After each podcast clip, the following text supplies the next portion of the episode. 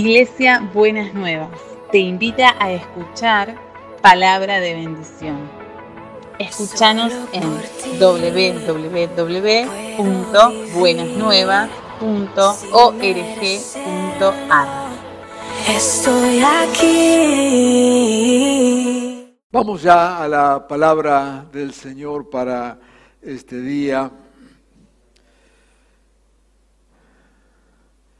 Hace esta semana atrás estaba eh, conversando eh, con uno de los hermanos que está involucrado en el ministerio de, de evangelización, en la misión urbana, y comentaba la frustración que a veces siente al ver que quizás gastan mucho tiempo con una vida y parece como que nunca terminan de cambiar, ¿no es cierto? Y otros que de repente hacen algún cambio y después vuelven a lo de siempre, y otros que piensan, ¿no es cierto?, que bueno, que eh, estar en el Evangelio, en Jesucristo, es una cuestión de eh, venir a la iglesia o decir que cree en Jesús y no ir mucho más allá de eso.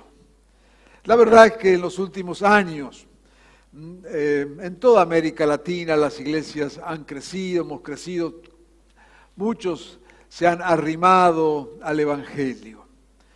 Y yo creo que en este momento es un buen momento para decir que además de arrimarnos al Evangelio, deberíamos arrimarnos a Jesucristo, ¿no es cierto? Y vivir una vida coherente con el Evangelio. De eso se trata la palabra del Señor en esta mañana que es viviendo como piedras vivas.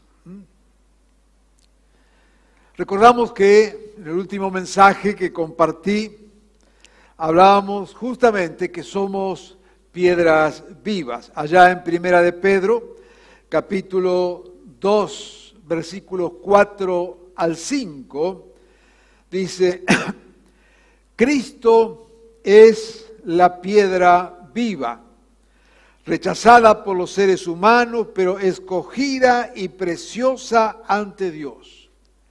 Al acercarse a Él, a Cristo, ustedes son como piedras vivas, con las cuales se está edificando una casa espiritual.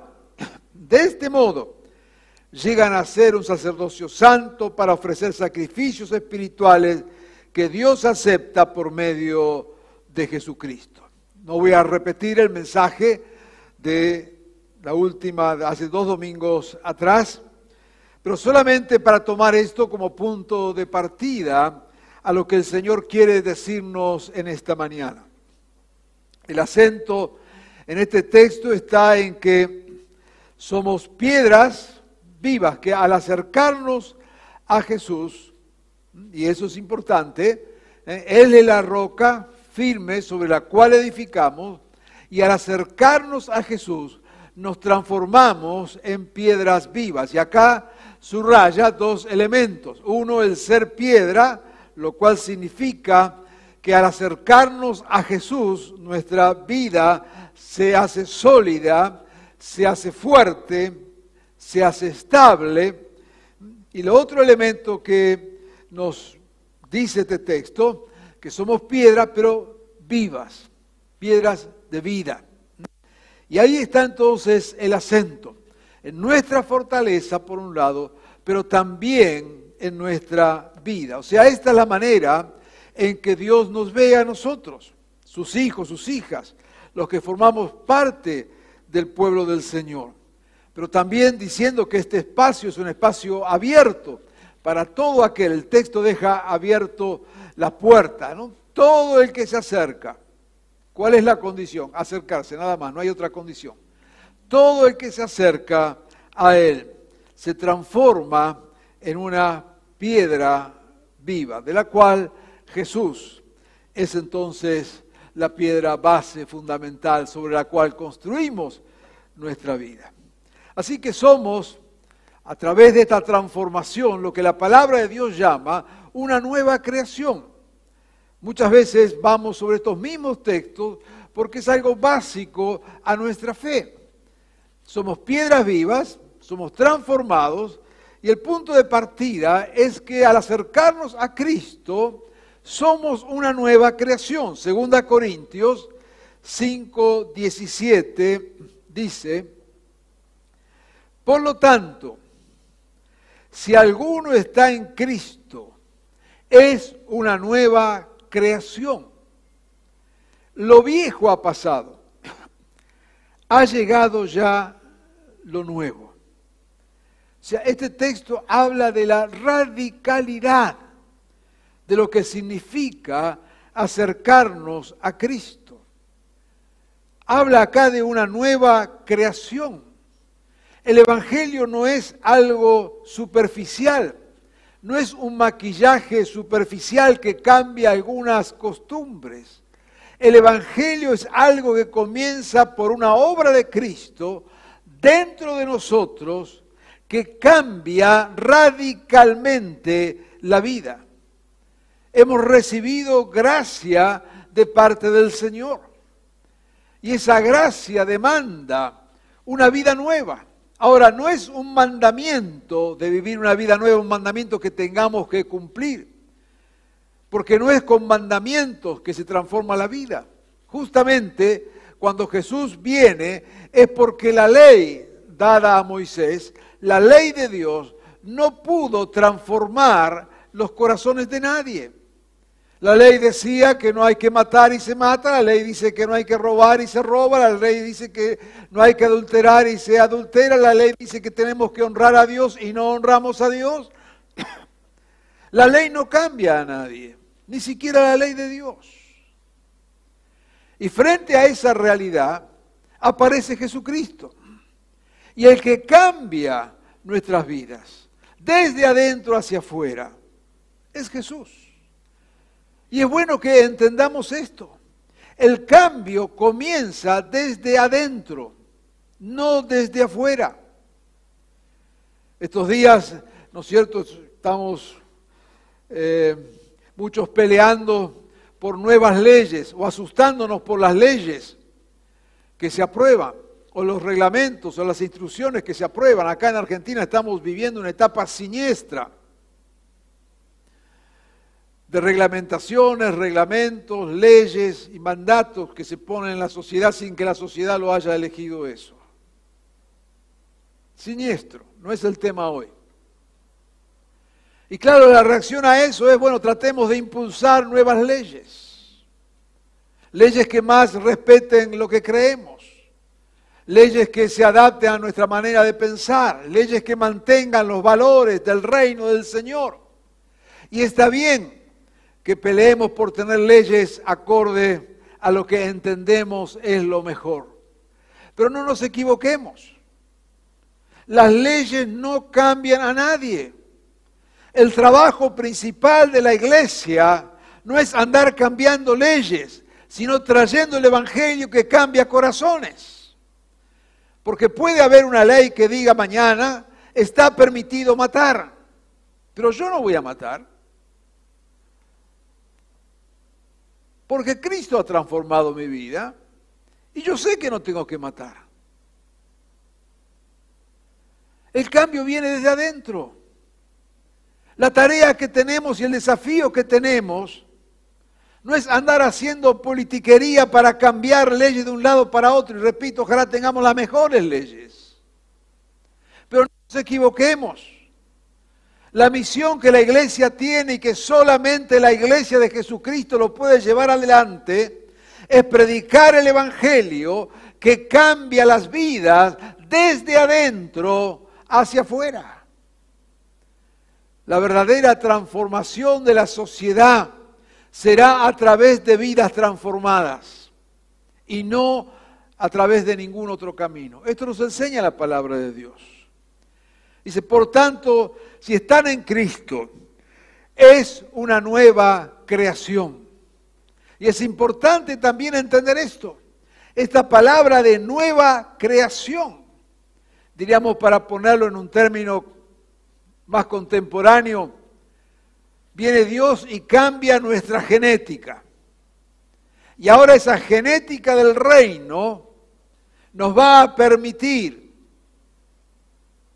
hacer lo que agrada a Dios.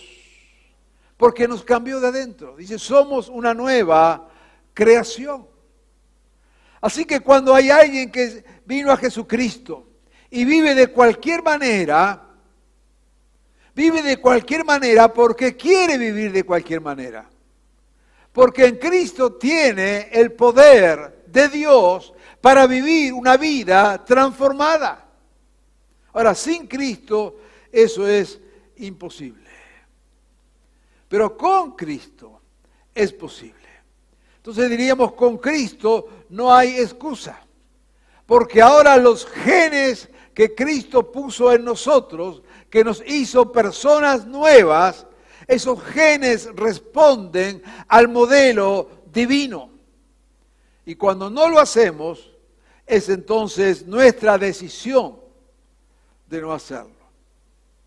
Usando el mismo ejemplo contemporáneo, supongamos que tenés, un, genes en tu vida, en tu cuerpo, que te permiten tener una vida, digamos, de muchos años, la longevidad. Y lo tienes ahí genéticamente. Pero resulta que te emborrachás, te drogás, no cuidas tu cuerpo, sos un desastre. Bueno, aunque tengas el gen de la longevidad, has hecho todo lo posible para morirte cuanto antes. Y así ocurrirá.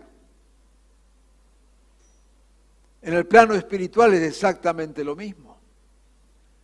Cuando nos acercamos a Cristo, cuando entregamos nuestra vida a Jesucristo, se produce un cambio en nosotros que nos permite vivir una vida que agrada a Dios. Por eso, diríamos, estas son las dos caras de esta moneda. Por un lado, la gracia de Dios que opera sobre todos nosotros, pero la respuesta a esa gracia es una vida transformada. Somos una nueva creación. No somos una creación reparada, maquillada, arreglada. Hemos cambiado de naturaleza. Por eso dice allí en Gálatas 5, 16 al 26. Así que les digo, vivan por el Espíritu y no seguirán los deseos de la naturaleza pecaminosa, porque ésta desea lo que es contrario al Espíritu y el Espíritu desea lo que es contrario a ella. Las dos se oponen entre sí, o sea, la naturaleza humana, carnal, natural, y la naturaleza divina. Y luego menciona allí el texto una serie de obras de esta naturaleza pecaminosa, inmoralidad sexual, impureza, libertinaje, idolatría, brujería, odio, envidia, celos, arrebatos. Podríamos seguir con la lista. De hecho, lo que está allí en Gálatas no es una lista definitiva. Pero dice, en cambio, el fruto del Espíritu es alegría, paz, paciencia, bondad, gozo. Y termina diciendo, los que son de Cristo han crucificado esta naturaleza pecaminosa con sus pasiones y deseos. Así que el desafío como piedras vivas es vivir esta novedad de vida por favor, saquémonos de la cabeza cualquier otra manera de vivir la fe. No podemos vivir una fe superficial. Hay algo que Dios ha hecho en nosotros. Por eso dice en Efesios 4, 22 al 24, con respecto a la vida que llevaban, se les enseñó que debían quitarse el ropaje de la vieja naturaleza, la cual está corrompida por los deseos engañosos. Mire cómo describe nuestra vieja naturaleza, corrompida por los deseos engañosos. Hay personas que se han acercado a Jesucristo, han entregado su vida a Cristo y ahora están viviendo de cualquier manera. Claro, acá dice el texto, son deseos engañosos. esa vieja naturaleza tiene que ver con estos deseos engañosos. Entonces, corrompidos, necesitamos ser renovados en la actitud de la mente y ponerse el ropaje de la nueva naturaleza, creada a imagen de Dios. ¿De dónde sale esa nueva naturaleza? ¿Dónde se compra? ¿En qué supermercado se obtiene? Es lo que Dios hace en nosotros. Y esta naturaleza creada imagen de Dios dice, en verdad, en verdadera justicia y santidad. O sea, Dios hace la obra en nosotros y luego a partir de lo que Dios hace, somos nosotros. Subrayo la palabra nosotros. Sos vos, soy yo, los que tenemos que cambiar. A veces hay hermanos que vienen y dicen, pastor, le pido que ore por favor por mí, necesito cambiar en esto. Mira, no voy a orar. Porque el cambio no se hace con oración, el cambio se hace con cambio. A ver si entendemos. Pues si no es muy fácil. Vivo cualquier día y digo, bueno, vamos a orar, a ver, ore por favor, que la iglesia ore para que yo viva diferente. La iglesia no va a orar. Viví diferente. No puedo, mentira. Porque si Cristo está en vos, podés. Y si no, vení y entregá tu vida a Jesucristo.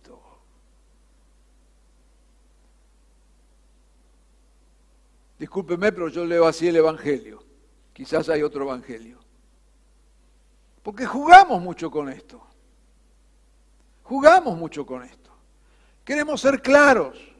El Evangelio es cambio de vida. Lo demás es religiosidad. Y es hora de que lo digamos. Hay mucha religiosidad. Por eso en nuestro país hay 6 millones que se llaman evangélicos. Y si esos que se llaman evangélicos nos llamamos evangélicos, viviríamos de acuerdo a la palabra de Dios, este país no estaría como está. Entonces dejemos de mentir. Dejemos de mentir. Hay mucha superficialidad, mucha religiosidad. Mucho venir a la iglesia sin cambiar de vida, mucho ir a los festivales sin cambiar de vida, mucho ver programas evangélicos sin cambiar de vida. Ya veremos en un minutito que eso no sirve absolutamente para nada. El Evangelio es algo radical que nos cambia desde adentro. Y no vamos a orar para que cambies lo que vos tenés que cambiar. ¿Soy claro? Si no, no sabría cómo decirlo de forma más clara. Esa es la obra de Dios. Ahora, claro que vamos a ayudarte, a acompañarte, a alentarte, a bendecirte cuando estás en ese proceso de vivir de acuerdo a Dios. Vamos a estar ahí siempre. Pero acá Pablo es claro. Primero, quitarse, dice, el ropaje.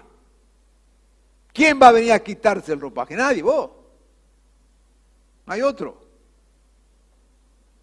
renovar la actitud de la mente. ¿Quién tiene que robar? Dice la actitud. Tienes que tener una actitud diferente.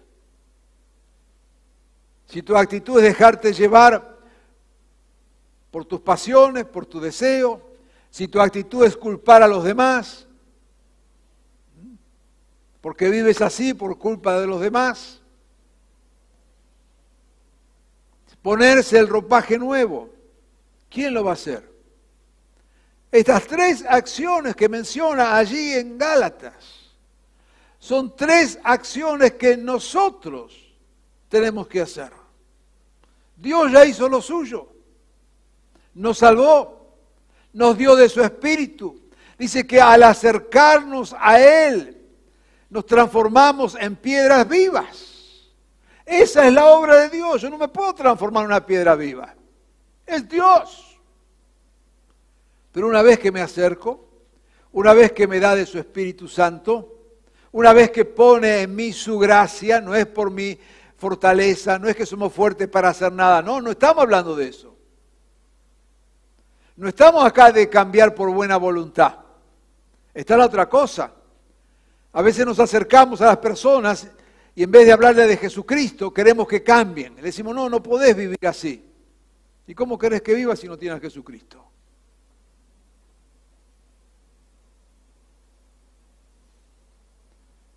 Jesucristo. Lo vemos allí, quizás un compañero de trabajo, un familiar, ay, decimos, ponete las pilas. ¿Qué pila? Ponete Jesucristo. Este es el punto de partida. No hay vida que cambie sin Jesucristo. Pero esa obra de Cristo, a partir de lo que Cristo hace, viene lo que nosotros tenemos que hacer. Por eso Dios lo demandará de nosotros, no de, nadie más. Así que ni nos pida oración para los cambios que vos tenés que hacer. Y por favor, por favor, no me culpes al diablo.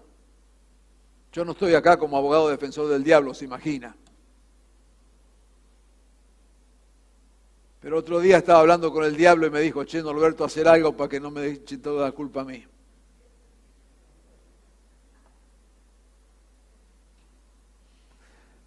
Es fácil, echar la culpa al otro, a la otra, al diablo. No, hacete cargo.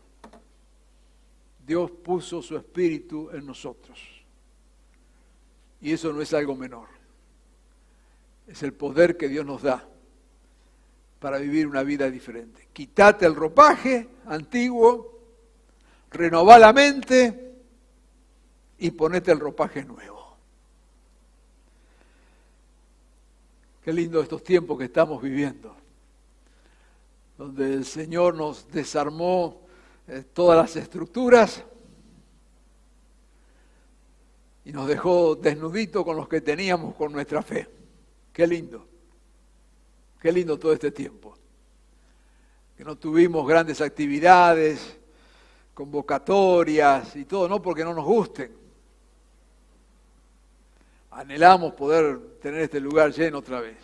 No es que no nos gusta, pero a veces nos confunde.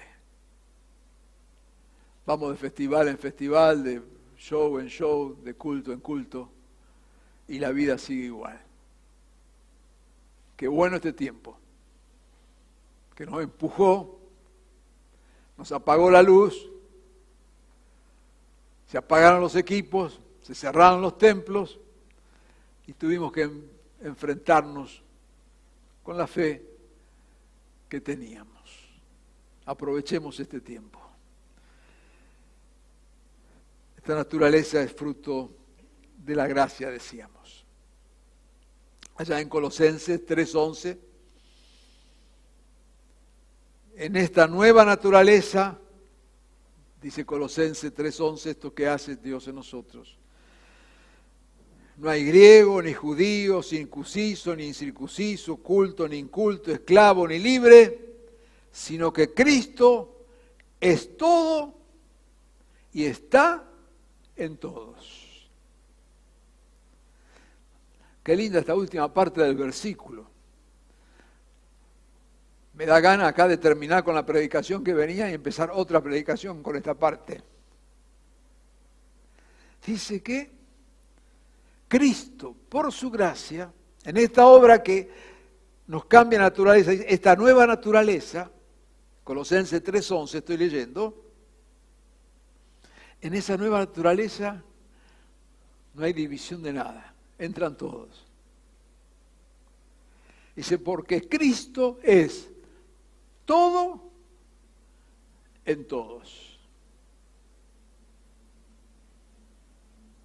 ¿Cuál es el límite de todos? Y déjeme adaptarlo a tiempos de hoy. Todos y todas. ¿Cuál es el límite? ¿Quién queda fuera? Nosotros tenemos muy claro quién queda fuera. Este que vive así no, el otro que se viste de esta manera no, el otro que habla así no, el otro que piensa así, no. Cada no que decimos a la gracia de Dios, Dios dice todos y todas. Nada queda afuera. Los que más nos gustan, los que menos nos gustan, los que creemos que son candidatos a la santidad y los que creemos que son candidatos al fuego eterno, todos y todas están dentro de ese proyecto de Dios. ¿No les parece tremenda la obra de Cristo? Una nueva naturaleza. Estas piedras vivas que nacen para una vida nueva. Y en esto vivir, en esto emprender una vida nueva a partir de Jesucristo. A veces hay allí algunas situaciones que pueden engañarnos y que las queremos mencionar intencionalmente en esta mañana. Lucas 13, 22 al 27. Vamos a leer ahora Lucas 13,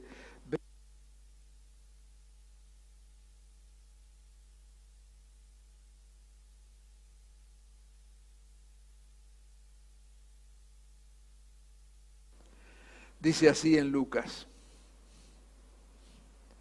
Continuando su viaje a Jerusalén, Jesús enseñaba en los pueblos y aldeas por donde pasaba. Señor, ¿son pocos los que van a salvarse? le preguntó uno.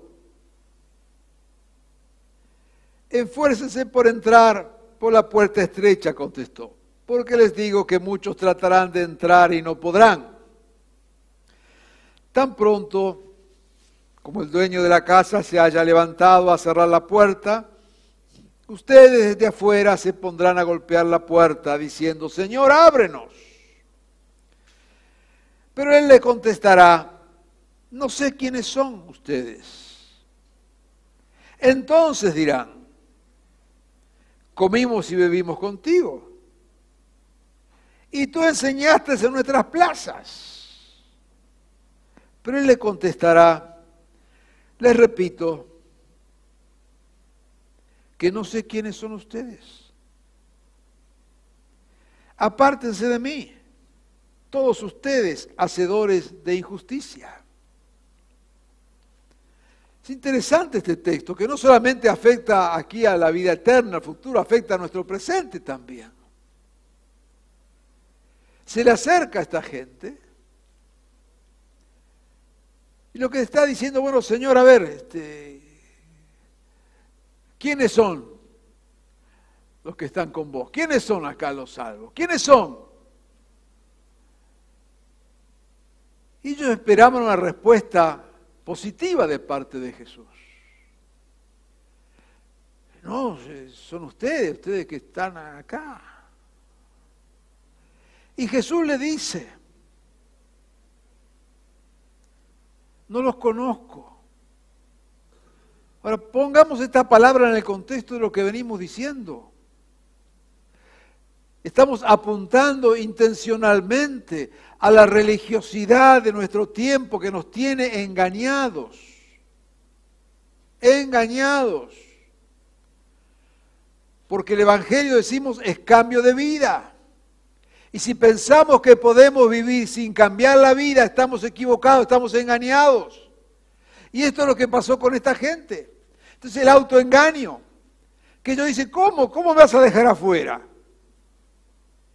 Dice, sí, mirad, estuviste con nosotros, enseñaste en nuestras plazas, comimos y bebimos contigo. Señor, ¿cómo nos vas a dejar afuera? Si vinimos al culto, si ofrendamos y diezmamos, si nos bancamos la predicación de Norberto, ¿cómo nos vas a dejar afuera? ¿Y qué dice Jesús? No sé, no tengo idea quiénes son. como dirían algunos de los jóvenes, no los tengo registrados. Pero ¿cómo que no? Porque parece, según el texto, que a los únicos que registra el Señor son los que hacen las cosas conforme al reino, dice acá hacedores de justicia. Los que hacen, como veníamos diciendo, los que viven de acuerdo al poder transformador que Dios ha hecho en sus vidas. Todo lo demás es religiosidad. Todo lo demás es apariencia. Todo lo demás es maquillaje. Lo genuino es lo que está adentro y cómo vivimos de acuerdo a esa realidad. Así que que no nos engañemos, no nos engañemos. Podemos tener una vida religiosa perfecta y estar delante de Dios y Dios nos diga, no sé quién sos. ¿Cómo que no sabes? No, no sé, no tengo idea. En mi registro solamente figuran los que hacen justicia, los que viven de acuerdo al reino.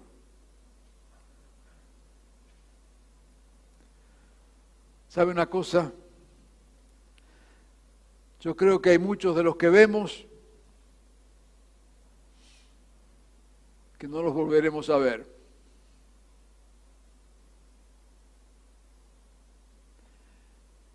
y veremos algunos hacedores de justicia que nunca los vimos en el culto. Y no porque esté mal otra vez convocarnos, no porque esté mal servir al Señor, no, no, no hablamos de eso. Lo que decimos es que a Dios no lo engañamos. A Dios no lo engañamos. Y nuestra vida debe tener coherencia con lo que creemos. Sacarnos el ropaje viejo, cambiar la mente y ponernos el nuevo. Dios mira allí, en lo profundo. Así que no nos engañemos, no nos engañemos, porque a Dios no lo vamos a confundir. Pero hay otro engaño que también quiero mencionar que está otra vez puesto en valor frente a la vida. Lo que Dios se fija es cómo vivimos, no otra cosa. Y está allí en Mateo 7. Voy a leer versículo 15 y 16, después 21 y 23, pero es bueno leer todo el pasaje con tiempo. Fíjense que el texto que leímos antes era aquellos que se justificaban a sí mismos y Dios le dice, mira, no sé quiénes son. Ahora tenemos otro texto parecido. Pero hay un pequeño cambio, fíjese. Cuídense de los falsos profetas. Ahora ya no está hablando de ellos, está hablando de otros que los pueden afectar. Dice, cuídense de los falsos profetas. Vienen a ustedes disfrazados de ovejas, pero por dentro son lobos feroces por sus frutos los conocerán. Otra vez. Acá está hablando de una amenaza externa, cuidado. Y así como entre nosotros, hacia adentro, nos conocemos por nuestros frutos, cuando juzgamos a otros que son peligrosos, dice, por sus frutos los conocerán. No todo el que me dice Señor, Señor entrará en el reino, sino el que hace la voluntad de mi Padre que está en los cielos. Señor, ¿cómo hacer tu voluntad? Porque Cristo vino a nosotros, nos da de su Espíritu, nos permite hacer su voluntad. Muchos me dirán en aquel día, y fíjese que dice muchos, ¿eh? Señor, ¿no profetizamos en tu nombre? Y en tu nombre expulsamos demonios e hicimos milagros.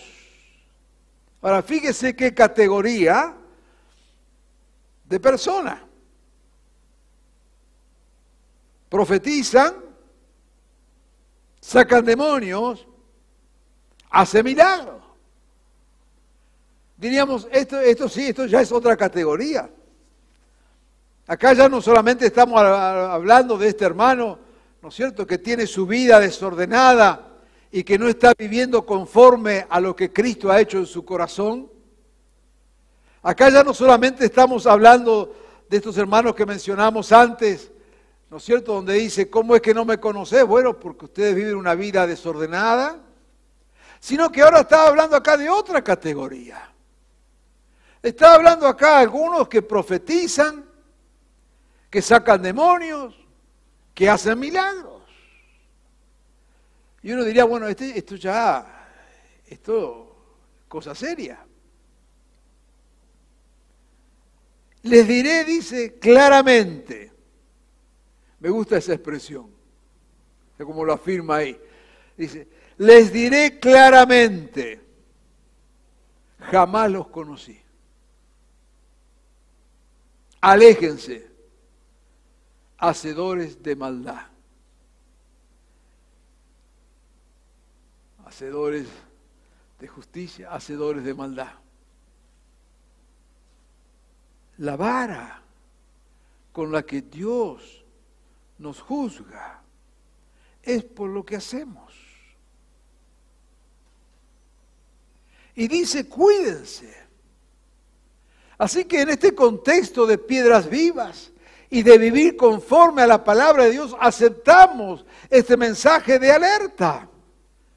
Porque así como Dios no conoce, no reconoce a aquellos que viven de cualquier manera fuera de su voluntad, tampoco reconoce a estos. Y dice que son como lobos, que se disfrazan y se meten en medio de las ovejas. Así que hermanos, si la palabra de Dios nos dice que nos cuidemos, ¿qué tenemos que hacer? Cuidarnos. Porque estos son los que usan la fe para engañar. Hay engañadores. Vamos a juzgarlo por la obra, no por lo que hacen allá con cuestiones espirituales usan la excusa perfecta, hacen milagros, expulsan demonios. Y no es que no creemos en los milagros y en expulsar demonios, y claro que sí, no estamos hablando de eso. No nos oponemos a la gracia, al ministerio y a los dones que Dios da. Lo que estamos hablando de los que usan esas cosas para meterse como lobos. Están disfrazados. Es el peligro de la apariencia, de su apariencia. Estos son los que manipulan a los débiles. Estos son los que manipulan a los creyentes. Estos son los que exigen obediencia. Apariencia de super espirituales. Y claro, como uno lo ve super espirituales, sacando un demonio ¿no es cierto? Sanando enfermos, profetizando. Uno dice, bueno, pero este es un varón, es una mujer de Dios. Yo voy a hacer lo que me diga. No. Dios nos hizo libres.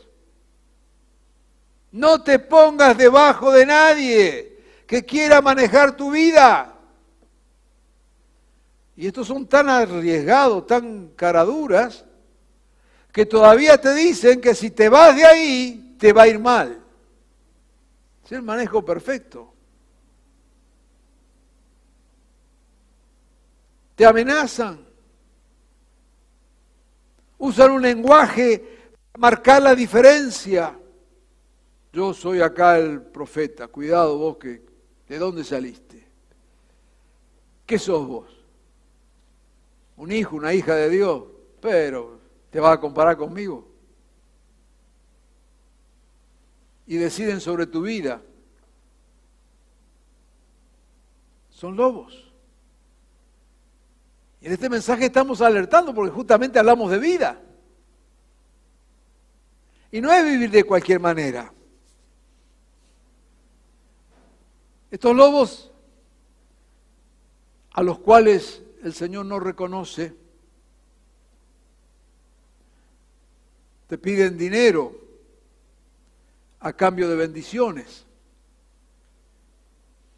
Te prometen las mayores riquezas si vos le das plata a ellos.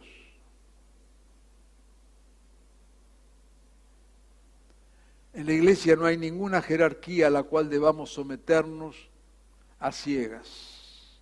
Eso no es la vida de Cristo.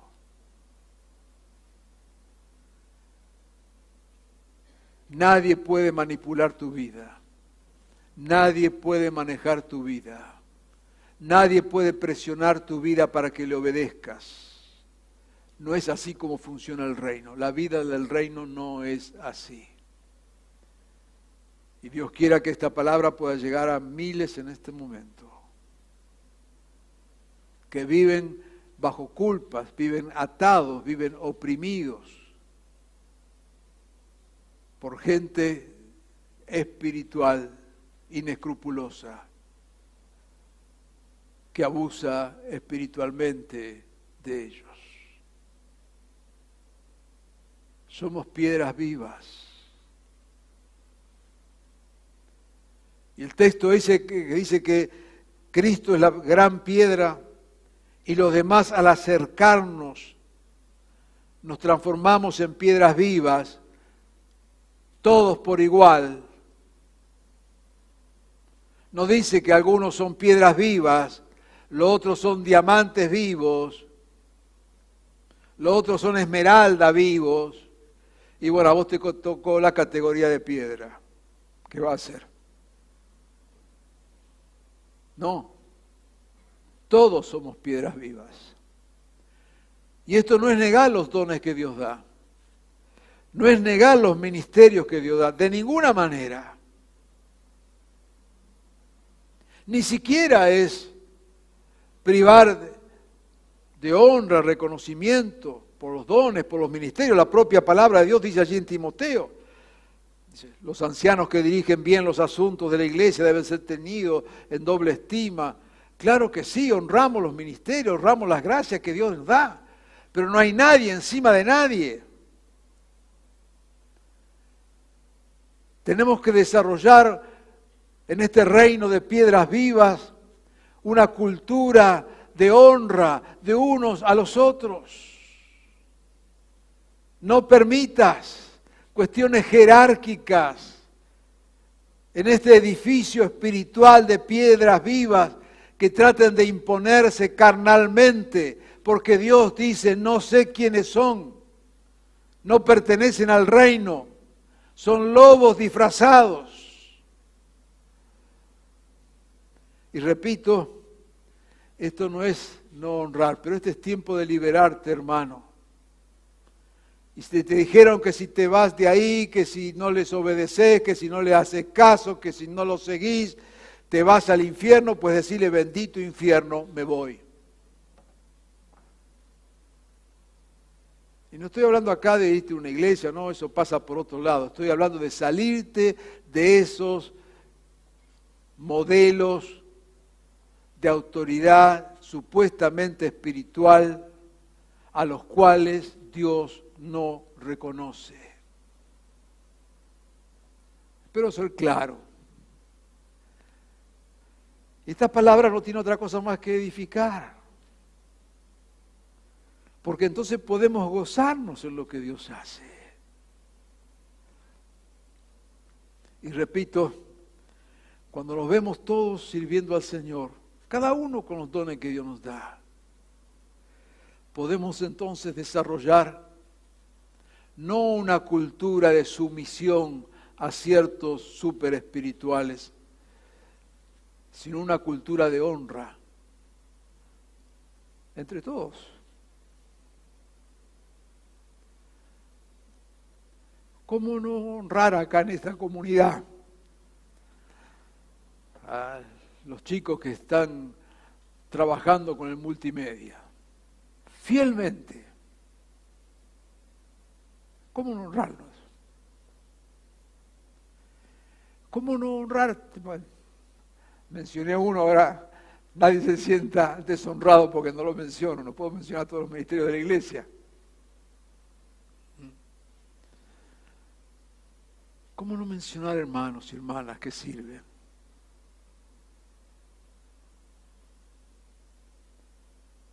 ¿Cómo? ¿Cómo no mencionar a alguien como Mingo? Los que son de esta comunidad saben de quién estoy hablando.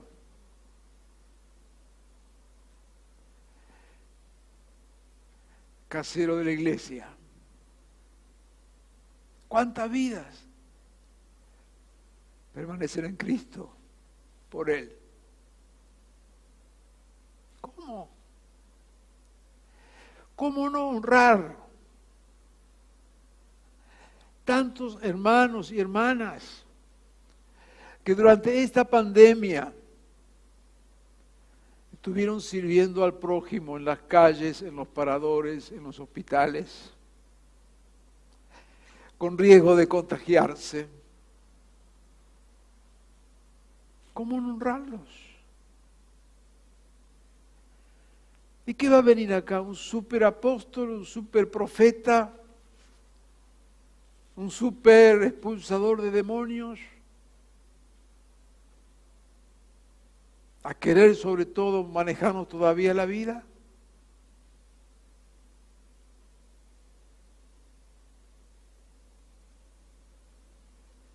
Piedras vivas. Todos nosotros con roles diferentes, con dones diferentes, pero todos por igual,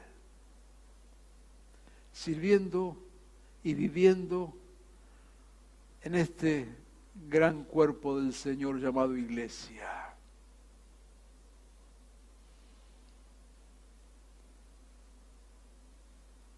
Para ir terminando,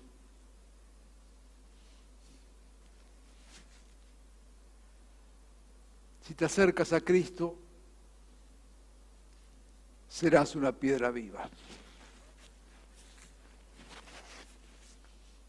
Y esto es para aquellos que nos ven y escuchan, que quizás nunca tomaste esa decisión.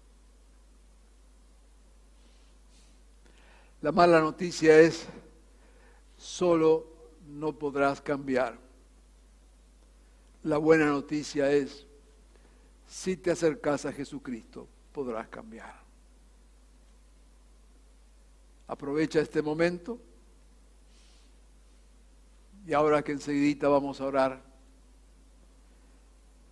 allí donde te encuentres, puedes decirle a Jesús, Señor, acá está mi vida. Él te va a dar una genética nueva la genética del reino para vivir una vida diferente. Porque si estás en Cristo, tienes el poder para cambiar tu vida. Y si estás en Cristo, tienes también la fuerza, la gracia y el poder para librarte de cualquier opresión, de cualquier abuso y atadura que pueda haber sobre tu vida, aún hecha en el nombre del Señor, viniendo de lobos disfrazados de ovejas.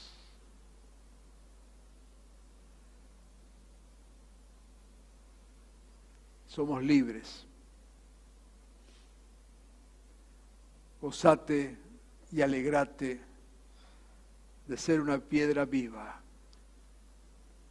en este edificio divino. Dios con su gracia y con su poder nos ha dado vida y nos ha hecho verdaderamente libres. Vamos a orar.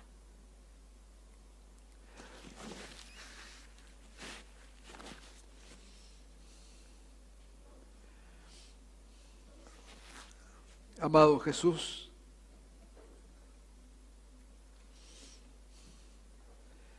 es cierto que cuando nos acercamos a vos, nos transformamos en esas piedras vivas. Te ruego, Señor, por aquellos que están escuchando este mensaje en este momento. Les estás hablando, los estás llamando, tus brazos están abiertos. Te pido, Señor, que estés cambiando sus vidas.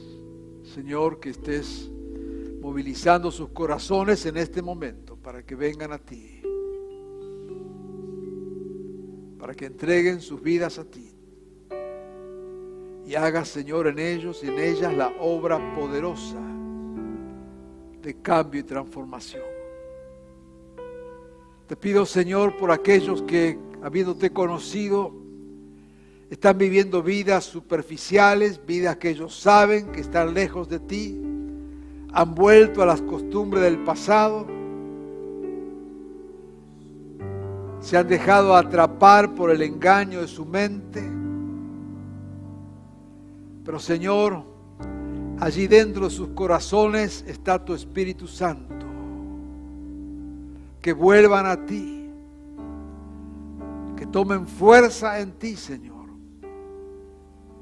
para cambiar de vida.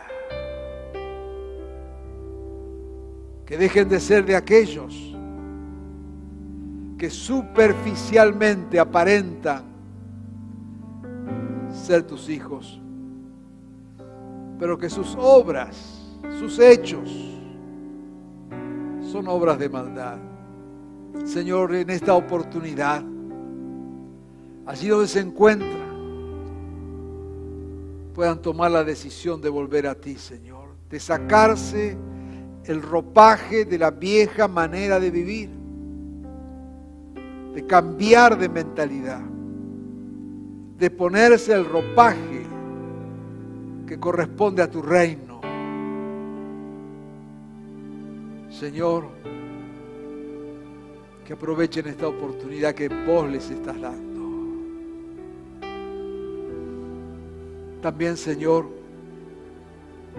por aquellos que quizás están viviendo engañados, sometidos, abusados, bajo liderazgos espirituales que son nada más que lobos en medio de las ovejas, que abusan de su espiritualidad, que abusan de sus sentimientos, que abusan de sus recursos. Señor, que en este momento tomen la fuerza que viene de ti para liberarse, para romper esas cadenas. Nos hiciste libres, Señor. Y a cada uno de nosotros, Señor, que podamos vivir en el gozo de ser tus hijos e hijas. En el gozo de sentirnos y sabernos piedras vivas amándonos, reconociendo de tu gracia, valorando las riquezas de los dones y los ministerios, disfrutando de ser tus hijos e hijas. Señor, gozándonos en ti, celebrando nuestra salvación en ti, nuestra vida nueva en ti, celebrando la obra de tu Espíritu Santo tomando fuerza cada día para cambiar y ser transformados conforme a tu voluntad. Permite, Señor, que así vivamos. En tu nombre, Jesús. Amén y amén.